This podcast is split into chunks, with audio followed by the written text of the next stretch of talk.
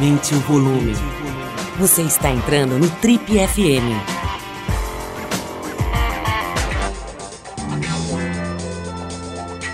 Oi, eu sou o Paulo Lima e essa é a versão podcast do Trip FM. Bom, o nosso convidado de hoje é um pastor carioca de 34 anos que basicamente dedica a vida a combater o fundamentalismo religioso aqui no Brasil. Ele nasceu em Niterói, é pai da pequena Maria e fundou em 2009 a Igreja Batista do Caminho, onde não só ele acolhe a comunidade LGBTQIA+, mas também luta contra o racismo e a desigualdade social, né? dois problemas bastante profundos e gigantescos desse país. Ele também é um ator dedicado, ficou ainda mais conhecido quando interpretou um Jesus mendigo no desfile da Mangueira em 2020. Agora em 2021 ele voltou a causar polêmica com a fala do personagem que ele desempenhou no filme Marighella, que diz mais ou menos assim: na história, na geografia, no tempo e espaço, na pele e na alma, Cristo é Negro. Autor de livros importantes, professor, ex-vereador. Esse nosso entrevistado de hoje é também um ferrenho crítico do Estado anti-laico. Tô falando do pastor Henrique Vieira. Pastor, bem-vindo aqui ao nosso programa. Mó barato, mó honra receber você aqui hoje.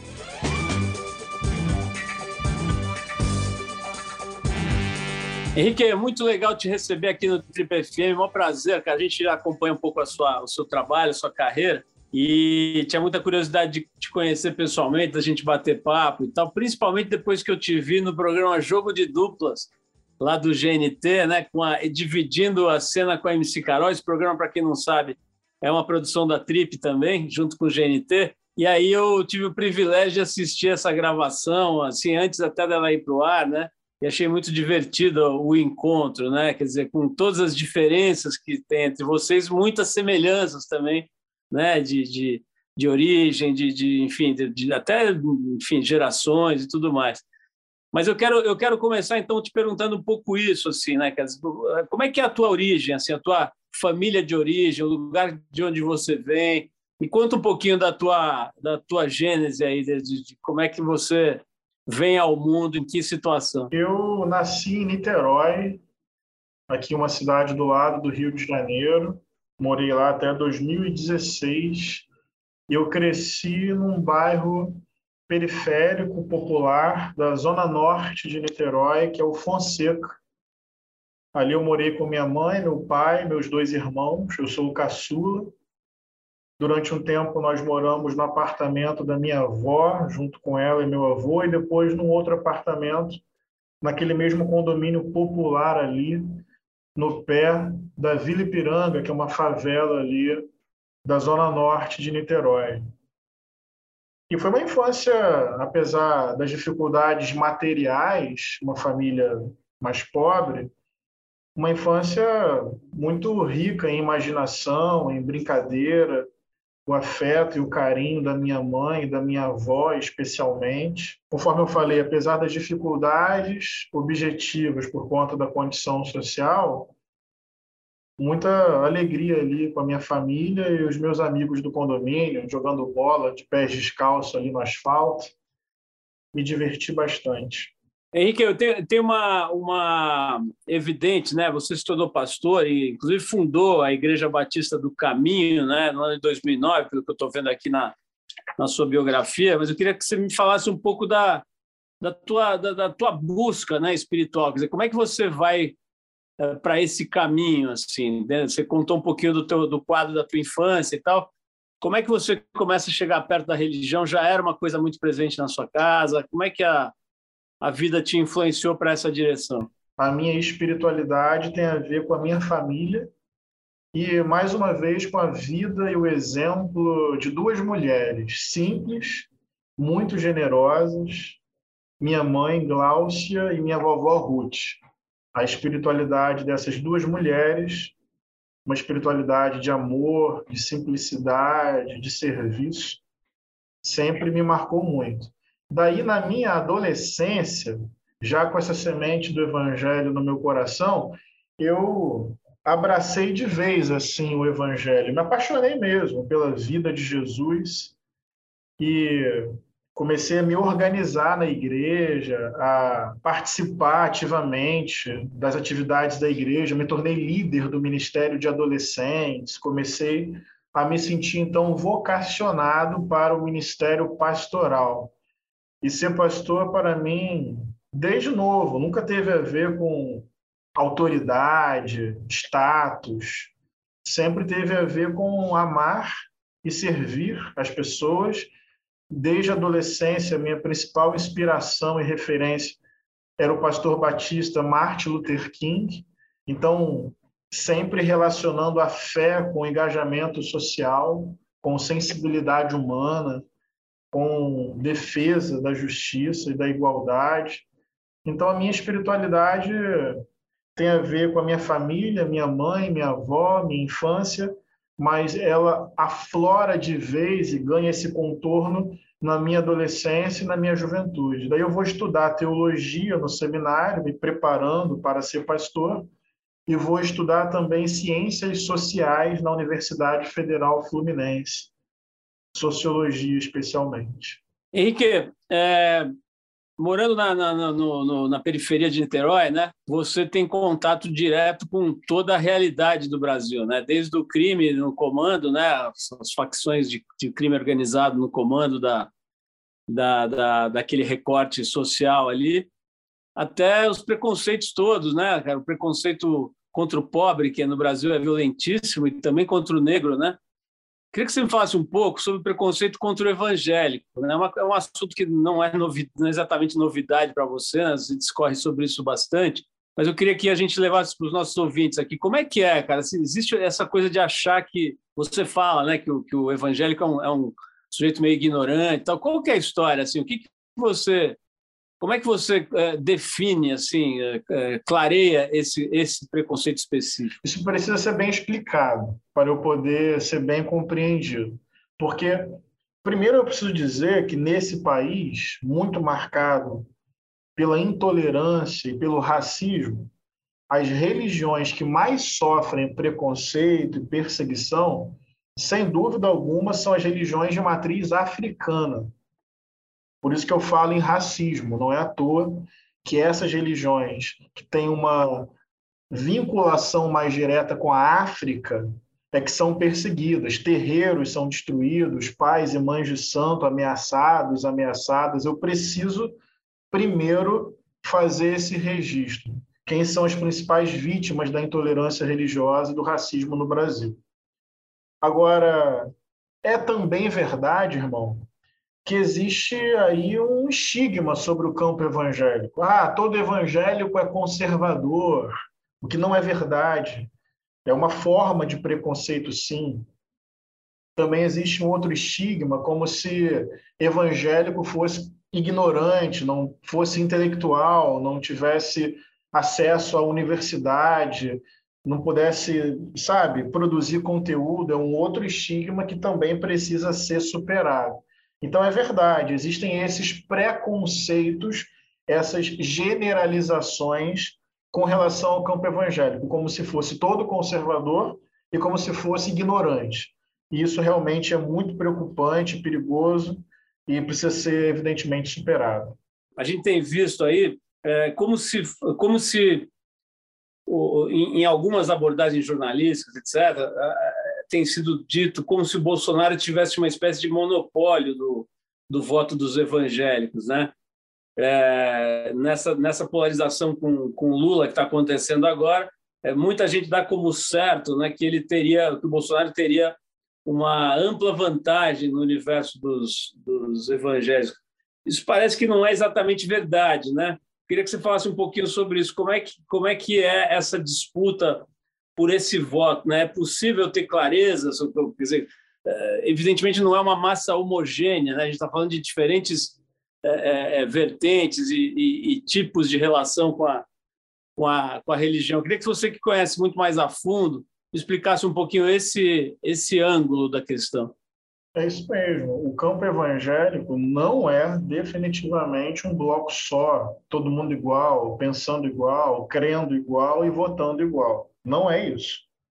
O campo evangélico é um monte de coisa e um monte de gente diferente ao mesmo tempo. Esse é o primeiro ponto. Segundo, eu sempre gosto de lembrar que o campo evangélico ele é, em sua maioria, formado por pessoas das camadas populares do nosso país. É uma parcela da classe trabalhadora e majoritariamente formado por mulheres e negros.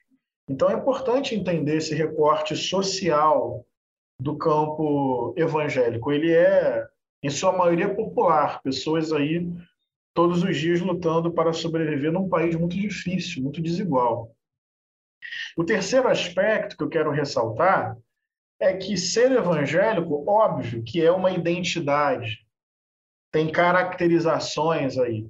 Só que me incomoda quando as pessoas não entendem que as pessoas evangélicas são pessoas comuns, que têm os seus interesses também. É evangélico e é trabalhador, é evangélico ou está desempregado, é evangélico e torce para o Flamengo ou para o Corinthians. Ou seja, o evangélico não é um alienígena, o evangélico é uma pessoa concreta dessa sociedade e que também tem os seus interesses. Ou seja, não existe assim o evangélico desvinculado de outros interesses e outras dimensões da vida.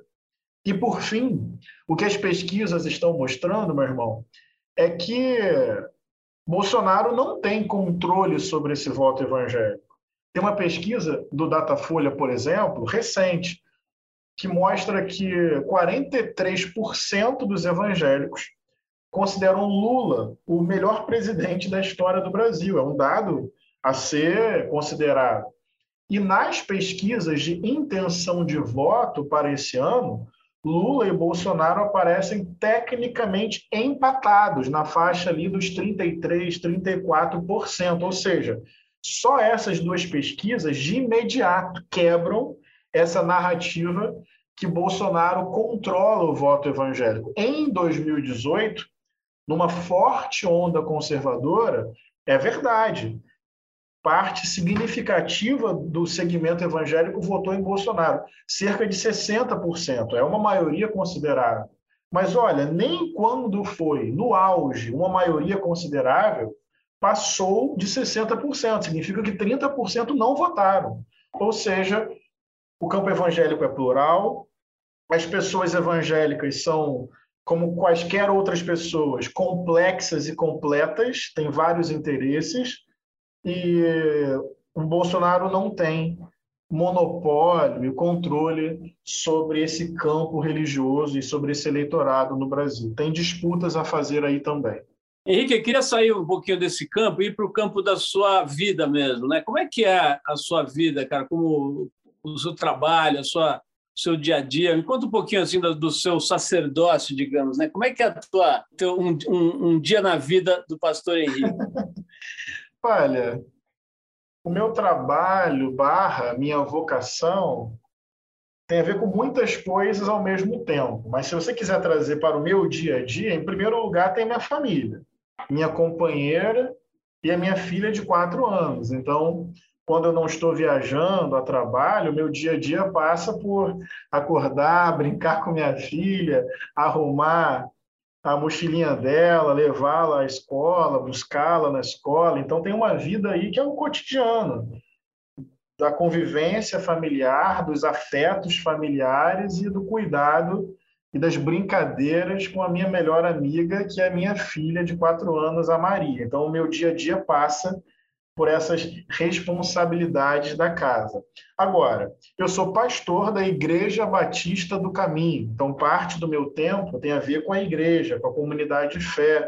Eu prego na minha igreja, então é o estudo bíblico, é preparar a mensagem do domingo. Mas além da dimensão da Igreja Batista do Caminho, eu sou escritor, então, por exemplo, até maio até maio desse ano, eu vou entregar três livros. Então, um é sobre Jesus negro e o evangelho antirracista, outro é sobre a Bíblia dos oprimidos, e outro é um livro em parceria com a monja Cohen e o padre Júlio Lancelotti, que é um livro sobre amor. Então, parte do meu tempo é escrevendo, me dedicando à pesquisa e à escrita Eu também dou palestras e faço consultorias. Eu, nesse momento, sou consultor de um projeto do Instituto Vladimir Herzog, aí de São Paulo, sobre evangélicos, meio ambiente e emergência climática. Então, são reuniões, pesquisas. Eu também organizo o coletivo Esperançar, que é um coletivo de evangélicos e direitos humanos. Então, repara que a minha vida vai transitando entre o livro, a palestra, a consultoria, a igreja, a militância, e ainda celebro casamentos. E aí, irmão, celebro casamentos no Brasil inteiro. Ontem, numa terça-feira, olha que curioso, eu celebrei um casamento no interior de São Paulo.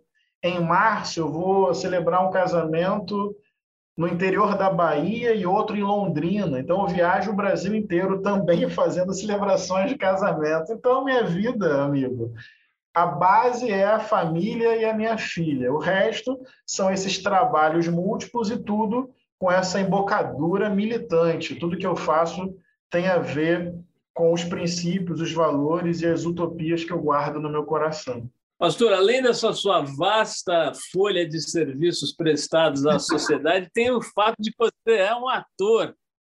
Você esqueceu de falar isso. De forma alguma. Eu me, me conta um pouco da sua carreira de ator aí. Na verdade, é porque nesse semestre especificamente eu não estou atuando. Então, como você me perguntou sobre o dia a dia, eu falei mais dos projetos desse semestre, mas você lembrou bem. Eu faço teatro desde 2015 eu me formei na arte da palhaçaria, eu tenho um monólogo que é o Amor como Revolução, que foi produzido pelo Rodrigo França e pelo Lázaro Ramos. Eu atuei no filme Marighella, direção do Wagner Moura.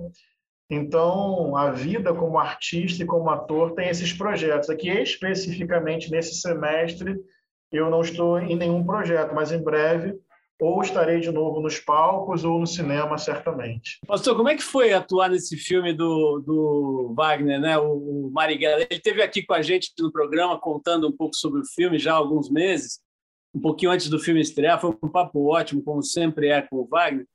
Mas, pô, imagino, cara, que deve ter sido um set bem difícil, bem complexo, bem intenso, né? Lá o seu Jorge, acontecendo com o seu Jorge, com um monte de gente boa. Me conta um pouquinho, como é que é fazer um filme desse aí? Me conta algum bastidor, alguma coisa eletrizante. Foi uma energia muito bonita. Todo mundo que participou ali estava engajado em fazer um bom trabalho e contar uma história importante para o nosso país. Para o nosso país hoje, inclusive. Eu senti esse engajamento no elenco. A gente querendo falar sobre democracia, querendo falar sobre liberdade, querendo falar sobre a luta do povo negro, querendo denunciar a violência policial do Estado, querendo denunciar essa onda autoritária que hoje governa o Brasil. Então, esse é um aspecto que eu quero ressaltar. Muita energia comum entre os participantes do filme, fiz amigos assim para a vida. Agora, eu quero destacar a cena em que o meu personagem aparece torturado. Foi um dia muito intenso. A gente gravou ali no centro de São Paulo e a minha cena ia ser gravada mais para o final da tarde, só que a maquiagem foi feita de manhã, entendeu? E quando eu abri os olhos, depois de todo o trabalho de maquiagem, e vi ali o meu corpo com aqueles traços de tortura, aquilo foi muito impactante para mim. Aquilo mexeu muito comigo. Porque em mim era uma maquiagem, mas em muitas pessoas não. Foi tortura mesmo, foi arbitrariedade, violência. Então eu lembro que eu tive uma crise de choro muito intensa. Até me pediram para controlar, para não descaracterizar a maquiagem para a gravação. E no meu caso, tem mais um elemento, porque eu sou ator, eu sou pastor e eu sou do campo, da esquerda, dos direitos humanos, e eu estava interpretando um religioso de esquerda lutando contra a ditadura. Então, de alguma forma, mais do que um trabalho, mais do que um personagem tem a ver com a minha vida, com as minhas opções de vida, com a minha tradição de espiritualidade e de fé. Então, esse dia foi muito impactante. Eu lembrei muito do Frei Tito de Alencar Lima, que foi torturado barbaramente pela ditadura. Henrique, o filme, o filme todo, né, ele, ele mexeu com muita gente, provocou muitas reações e muitas reflexões e artigos importantes e críticas e tudo mais. Mas tem uma, uma, uma o, Frei, o, o Frei Henrique, né, que é o personagem que você interpreta lá no filme, ele faz uma afirmação num dado momento do filme de que Jesus é negro, né? E isso parece que também gerou muita polêmica, é um assunto sobre o qual você fala bastante. Queria que você falasse um pouquinho sobre esse momento do filme e por que, que isso desperta tanta reação? Desperta reação por causa do racismo, simples assim. Porque o Jesus branco parece natural, neutro, universal, inquestionável, e ninguém precisa provar um Jesus branco. E por que o Jesus negro incomoda, causa estranhamento, e as pessoas acham que isso é forçação de barra, entendeu? A branquitude é naturalizada e a negritude é exotizada, inferiorizada. Então as pessoas se incomodam porque o racismo está impregnado na subjetividade, nas emoções, nos pensamentos e no olhar das pessoas. O racismo é estrutural. Agora, gerou polêmica, mas também gerou muito empoderamento a experiência de Jesus de Nazaré, mais do que um debate epidérmico, entendeu? Cor da pele, é um debate de experiência humana. A experiência de Jesus é negra. Jesus, quando era menino, sobreviveu a um genocídio operado pelo governador. É uma experiência negra no Brasil, escapar da violência do Estado. Jesus foi alvo de preconceito. Tem um texto bíblico que fala assim: Alguém pergunta: pode vir alguma coisa boa de Nazaré? Tem aí um preconceito territorial, racial e étnico. E Jesus foi vítima e alvo da violência do Estado, como diz Frei Beto. Jesus não morreu quentinho numa cama, de velhice ou de um acidente. Jesus foi preso, torturado e executado pelo Estado. Era um corpo descartável, um corpo eliminável um corpo que suscitava ódio. Ora, a experiência de Jesus de Nazaré está profundamente conectada com a experiência do povo negro nas Américas e no Brasil. Tem um amigo meu, referência para mim, o teólogo Ronilson Pacheco, que ele diz isso. A Bíblia é um livro negro, de interpretação historicamente branca. Ou, em outras palavras, a Bíblia tem muito de quilombo o problema é que ela vem sido lida e interpretada pelas lentes da Casa Branca. Então, você retira da Bíblia o seu caráter popular, periférico, político, espiritual, negro. Então, afirmar que Jesus é negro, assim, numa linguagem simples, é só lembrar de quem Jesus foi e com quem Jesus andou. Simples assim. E lembrar que Jesus tem uma relação profunda com as pessoas que sofrem fruto da violência, da injustiça e do preconceito. Henrique, vamos falar de um outro personagem importantíssimo na sua vida, que é o Rabiola. Me conta um pouco do Rabiola. Quem seria este grande personagem? Pois é, meu irmão. Você sabe, eu era vereador. Eu realmente já passei por várias dimensões da vida. Eu era vereador em Niterói. Daí, chegou um mês de janeiro, recesso parlamentar, eu estava muito enclausurado com a vida parlamentar, o terno, a gravata. E eu pensei, vou usar as férias para fazer alguma coisa que alimente a minha alma, o meu lúdico, a minha brincadeira, a minha vontade de ser menino.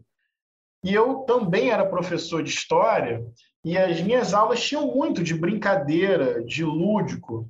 E meio que intuitivamente eu abri lá o site da CAL, Casa das Artes das Laranjeiras, aqui no Rio, e vi lá curso de palhaçaria.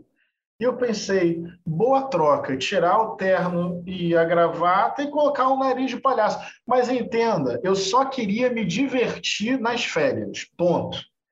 Só que eu me apaixonei perdidamente pela palhaçaria.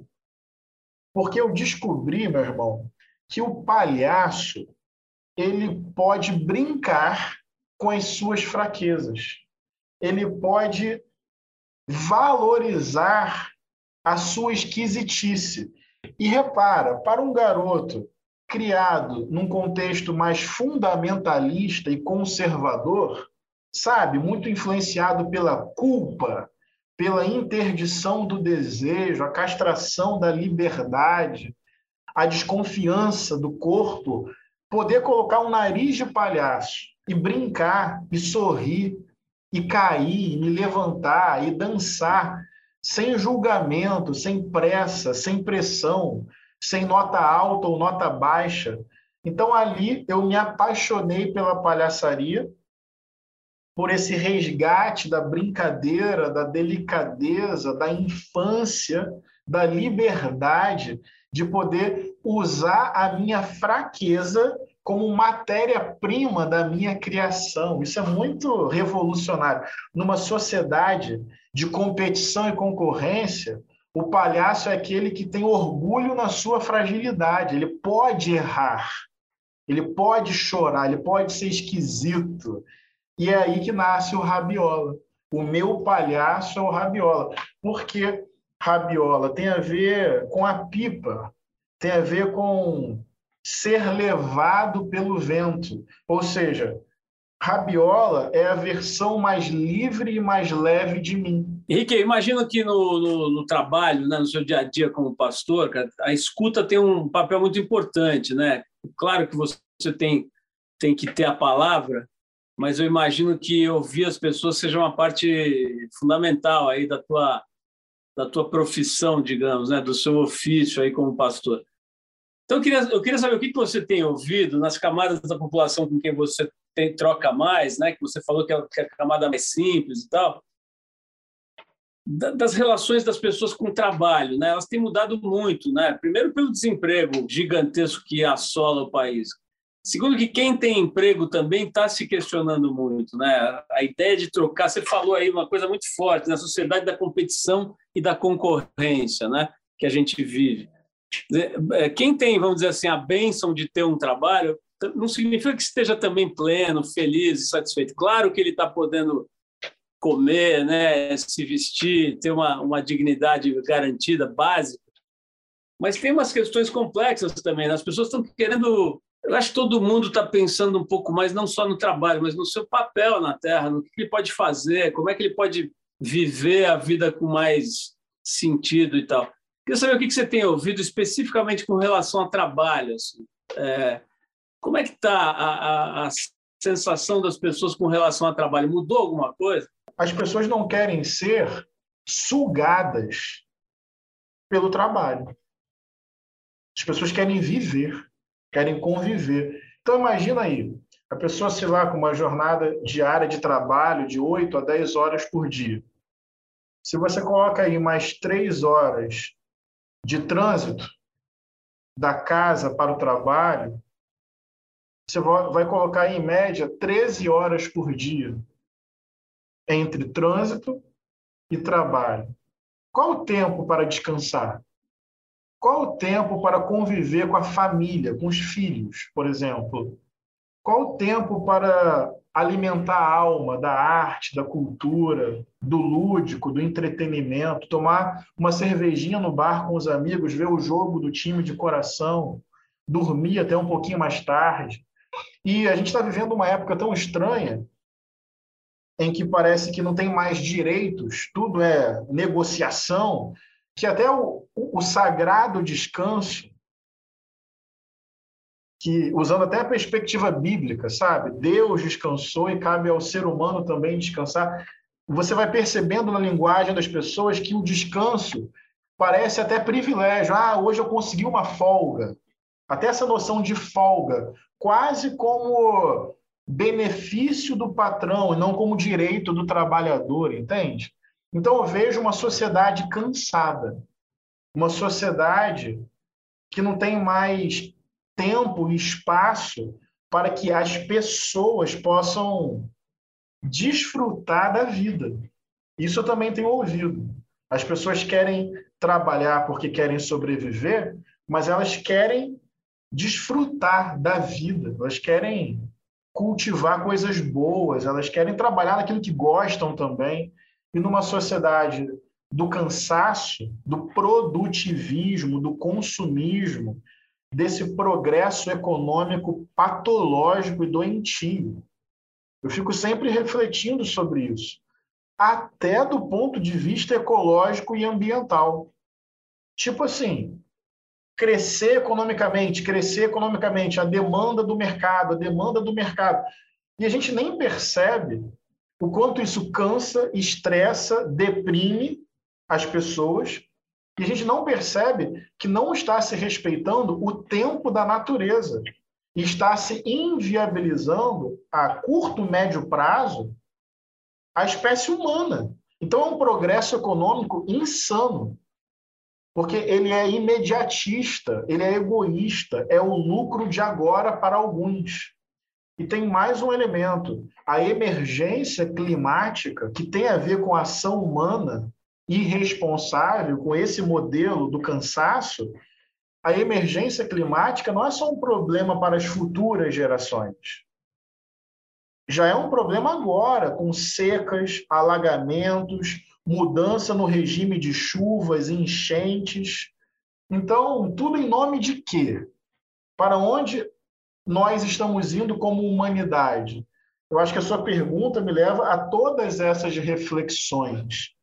Correr tanto para quê? Estou lembrando de uma música do Paulinho Mosca, que ele fala: calma, tudo está em calma. Deixa que o beijo dure, deixa que o tempo cure, Deixe que a alma tenha a mesma idade que a idade do céu. A gente está precisando de uma pausa, de um silêncio, de calma, de alma, de revisitar valores, descobrir uma nova forma de economia, de sociabilidade, uma nova forma de trabalho. Henrique, certamente não foi a calma que você encontrou na Câmara Municipal de Niterói, né, cara? Você falou agora há pouco que você estava assim meio sufocado, né? Quando você terminou ali o seu mandato, acho que foi de 2012 a 2016, né? Que você foi vereador na Câmara Municipal de Niterói, cara. É, a gente tem um pouco de, eu não sei o quanto é preconceito, quanto é realidade, mas assim, muitas vezes dá a impressão de que essas casas legislativas são a sucursal do inferno, né? É, me conta um pouquinho a sua experiência como vereador em Niterói o que, que você aprendeu e, principalmente, o que, que você desaprendeu lá? Olha, vamos lá. São ambientes muito complicados por causa da fragilidade da nossa democracia. Então, o poder econômico conta muito no processo eleitoral e distorce o debate. Então, são casas legislativas, muitas vezes, tomadas por máfias, por criminosos e por pessoas que estão ali por lobby, estão ali para defender interesses econômicos que não tem nada a ver com cidadania, emprego, renda, saúde, educação, não tem nada a ver com as demandas e as urgências do povo. Então, não dá para esconder essa realidade. O poder econômico distorce a democracia e a gente tem casas legislativas muitas vezes perigosas, complicadíssimas, com interesses inescrupulosos. Só que é importante dizer isso para dizer às pessoas que é importante disputar a política e que é importante disputar essa dimensão da política que é a eleição, que são os mandatos. Eu não quero também entrar aqui numa lógica antipolítica, que não serve de nada.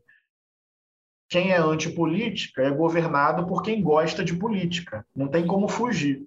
Então, as casas legislativas, também quero poder dizer isso, têm mandatos muito bons, comprometidos com o povo, com a justiça social, com o meio ambiente, com os direitos humanos. E o que seria do Brasil se não houvesse essa resistência dentro do Congresso, das assembleias legislativas e das câmaras municipais. Então, quantas mulheres negras agora ocupando a política, homens negros também, Frente Parlamentar de Direitos Humanos, de Justiça Socioambiental. Então, também quero dizer aos ouvintes e às ouvintes que entender o tamanho do problema não é para negar a política, é para disputar a política, para ter mais mandatos comprometidos com as causas do povo, com justiça social, democracia, direitos humanos, mas ali na Câmara Municipal eu aprendi que a vida é dura.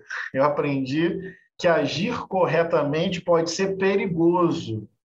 Eu aprendi que tem muita negociata que passa longe do interesse do povo e da dor do povo. Mas eu também aprendi que é preciso ocupar esses espaços para fazer coisas diferentes. Ô, Henrique, é, você deve ter acompanhado, né? esses dias a gente é, perdeu o Arnaldo Jabor, que era um pensador importante, cineasta, né? Você que é ator sabe, né? Um cineasta bastante relevante, principalmente alguém que observava o Brasil de uma forma bastante interessante e original.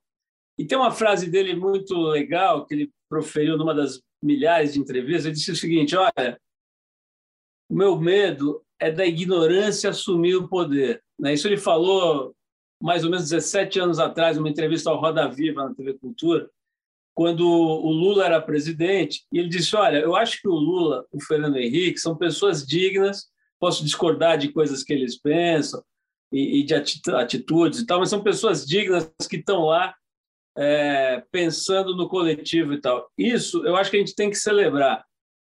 Meu medo é se aquele, aquela, aquele conservadorismo micho que habita as posições de poder no Congresso Nacional há séculos, é, aquele, aquele lumpesinato, né? Aquela, aquele baixo clero, o dia que ele assumir, aí pode vir o fascismo. O fascismo é a ignorância no poder. Bom, a gente está vivendo um momento que é como se ele tivesse é, antevisto né, é, é, o que está acontecendo agora e tal.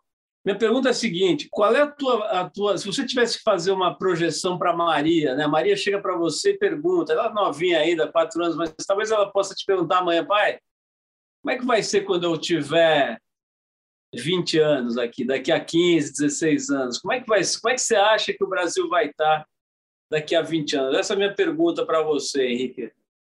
Foi impressionante essa fala do Arnaldo Jabor, que concretizou mas eu acho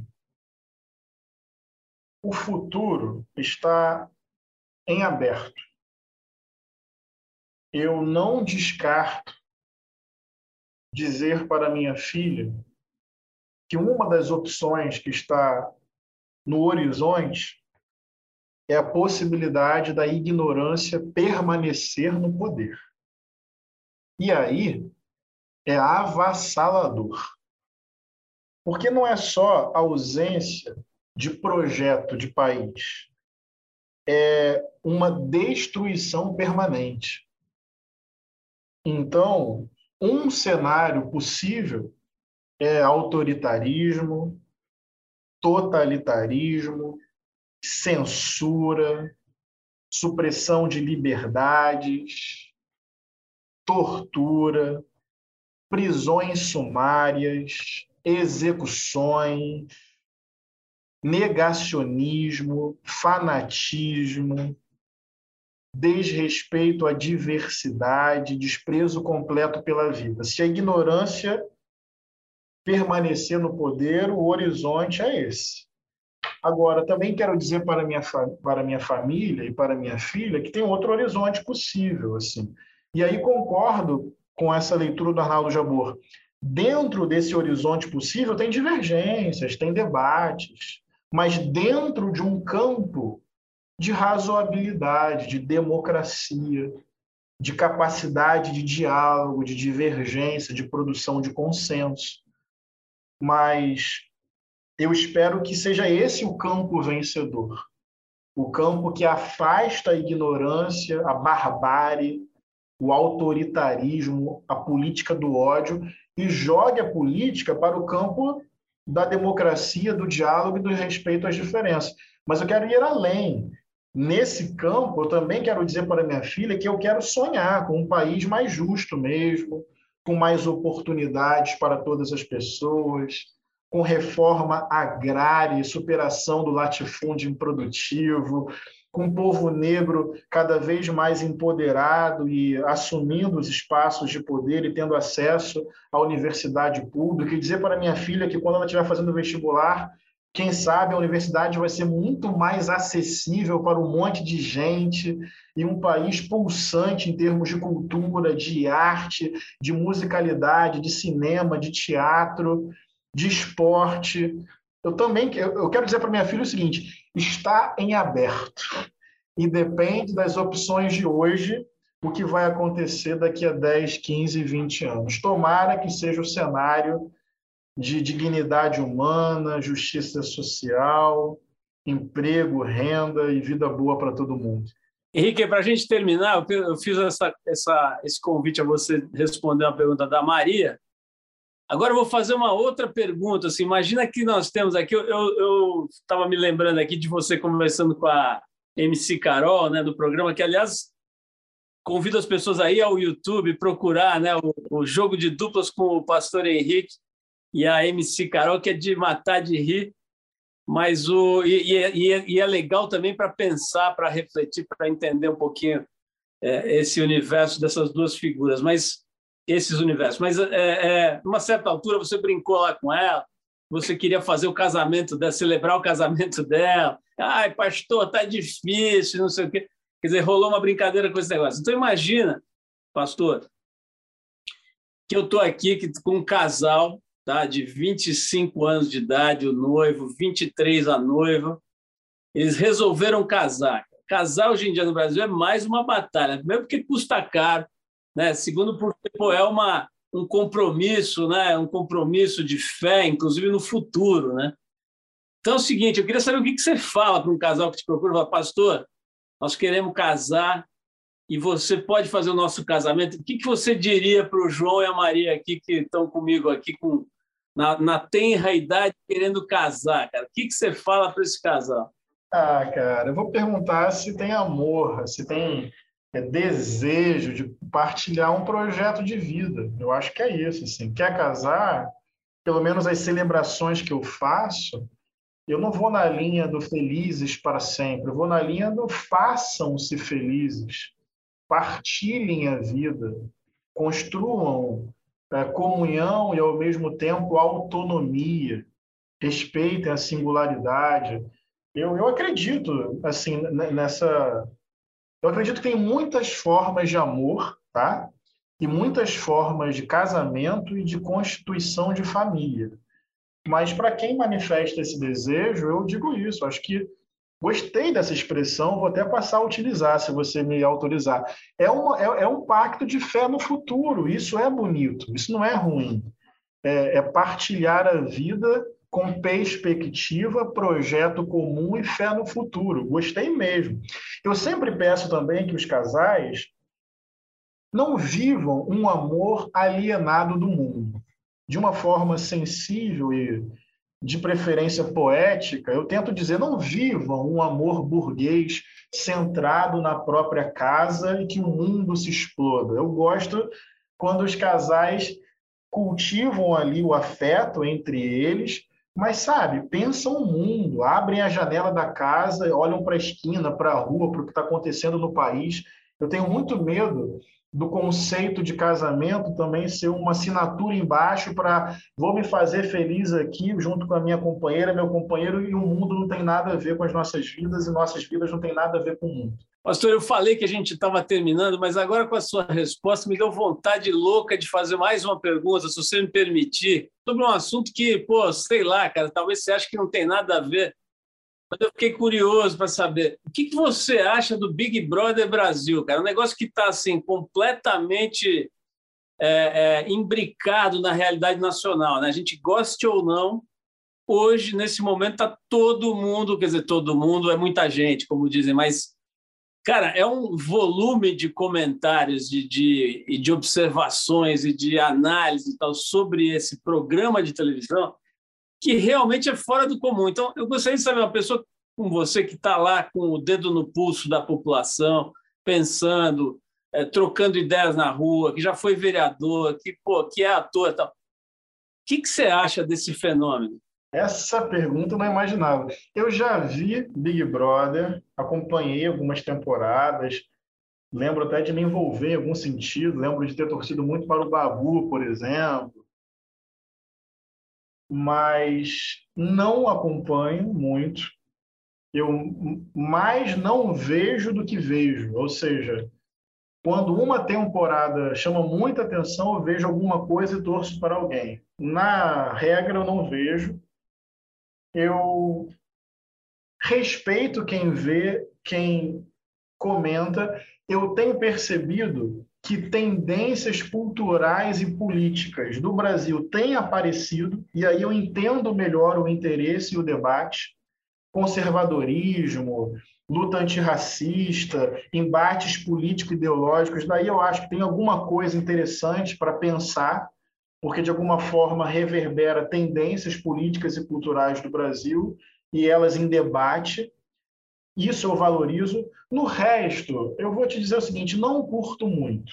É o tipo de entretenimento que, tirando as coisas que falei até agora, não me chama atenção, não me cativa, nem me entretém, nem me provoca grandes reflexões. Henrique, eu queria te agradecer demais. Adorei te conhecer pessoalmente. Eu tinha uma, uma vontade de te conhecer, de bater papo já tinha visto muitas entrevistas muito gostosas de, de acompanhar as suas, porque acho que tem uma serenidade, tem uma coisa de, de uma certa maturidade, alguém que já, apesar de ser muito novo, ainda 34 anos, parece que já rodou umas quatro existências, né?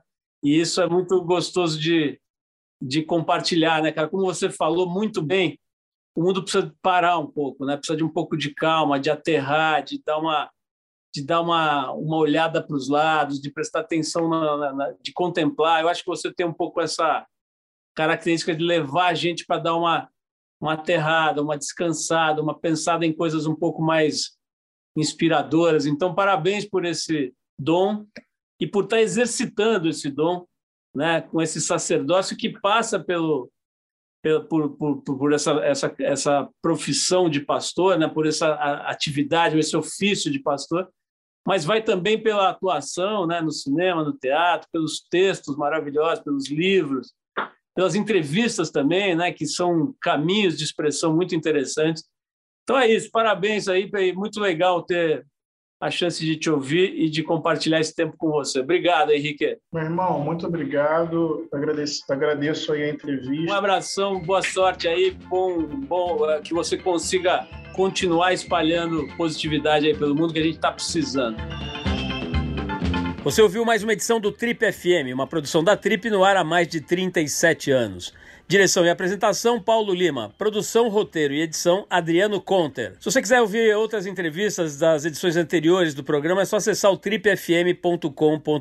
Ou também pode procurar a gente na plataforma digital onde você costuma ouvir seus podcasts preferidos. A gente está em todas, Deezer, Spotify e outras. Semana que vem a gente volta com mais uma conversa boa aqui no Trip FM. Abração e até lá!